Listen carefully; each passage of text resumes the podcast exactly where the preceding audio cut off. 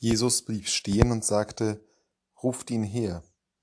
Sie riefen den Blinden und sagten zu ihm, Hab nur Mut, steh auf, er ruft dich.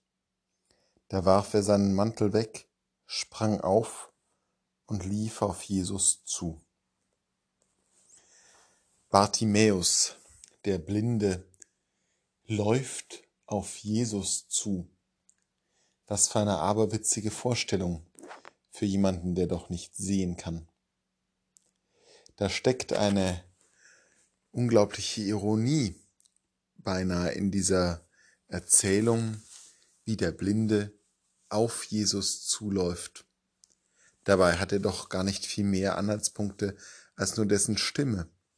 Er weiß nicht, was sich im Weg befindet. Steine, Äste, Menschen, Mauern, Abgründe. Er läuft einfach. So verrückt das klingt, müssen wir doch anerkennen, das ist eine Situation, in der wir selber uns auch ständig befinden. Wir laufen los, ohne zu wissen, welche Steine, Äste, Abgründe auf unserem Weg auf uns lauern.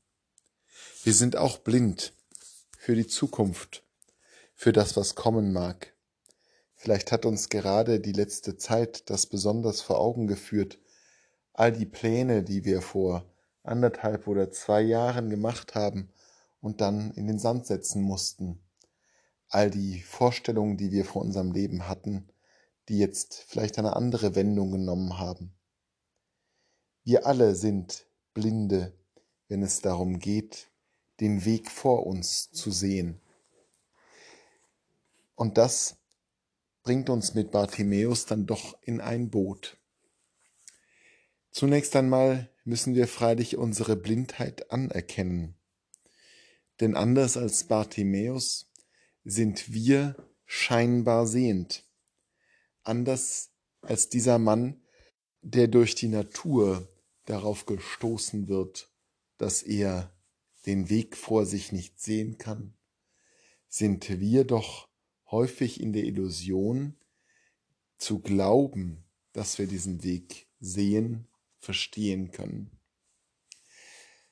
Bartimäus springt auf und ruft, läuft auf Jesus zu.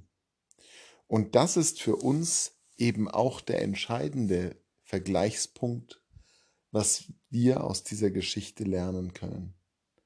Auch wir sind blind und laufen auf einem Weg, bisweilen sogar sehr schnell, den wir überhaupt gar nicht kennen, dessen Fallstricke uns vollkommen unbekannt sind. Die entscheidende Frage ist, wohin laufen wir denn? Und da ist es für Bartimäus eben sehr klar. Er läuft auf Jesus zu, auf den, der ihn gerufen hat. Und das ist eine Orientierung, die weit über den steinigen, gefährlichen, vielleicht sogar tödlichen Weg hinausgeht. Die Orientierung an Jesus führt sozusagen dazu, dass Bartimäus zwar hier stolpern kann, ihm aber innerlich in gewisser Weise Flügel wachsen und er über all diese Hürden hinweg hoch in den Himmel schweben kann, wenn man in diesem Bild bleiben möchte, hin zu Jesus. Diese Möglichkeit, unsere Zukunft dann doch eine Richtung zu geben, obwohl wir sie überhaupt nicht kennen, ist das, was wir von Bartimäus lernen können. Wir können den Weg nach vorne laufen. Wir können aufspringen sogar und diesen Weg nach vorne laufen, nicht nur tastend gehen, wenn wir der Stimme Jesu folgen, die uns ruft. Das kann daran hängen, dass wir selber diese Stimme vernehmen, aber vielleicht gibt es auch Menschen in unserem Umfeld, die uns sagen, wie hier die Jünger, hab nur Mut, steh auf, Jesus ruft dich. Und auch diesen Stimmen müssen wir vertrauen. so wie Bartimäus vertraut hat, wenn sie uns auf Jesus hinführen.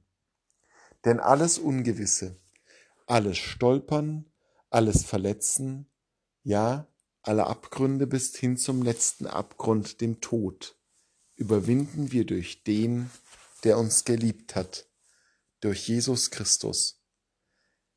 In der Blindheit unseres Lebens wollen wir seiner Stimme uns anvertrauen.